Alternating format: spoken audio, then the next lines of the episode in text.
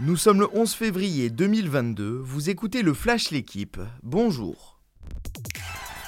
22 ans après, Nantes n'est plus qu'à une marche de disputer une nouvelle finale de Coupe de France.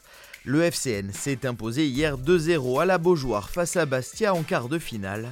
Les buteurs Ludovic Blas sur penalty et Randall Colomwani.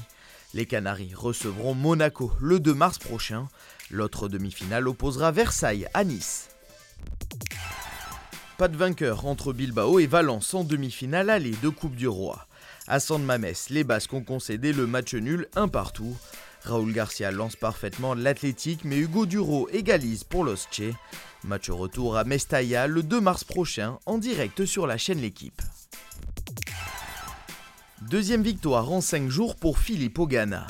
Vainqueur du contre-la-montre de l'étoile de Bessèges, l'Italien a remporté hier le prologue du Tour de la Provence.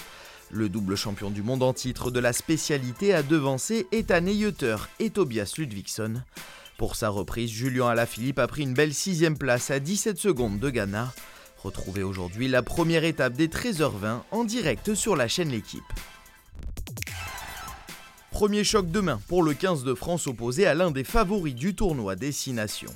Fabien Galtier a procédé à deux changements pour affronter l'Irlande au Stade de France. François Cross vient densifier la troisième ligne à la place de Dylan Cretin placé sur le banc. Touché à une cheville face à l'Italie, Jonathan Danti laisse le numéro 12 à Yoram Moefana. Blessé aux ischio-jambiers, le capitaine irlandais Jonathan Sexton est lui aussi forfait. Merci d'avoir suivi le Flash l'équipe. Bonne journée.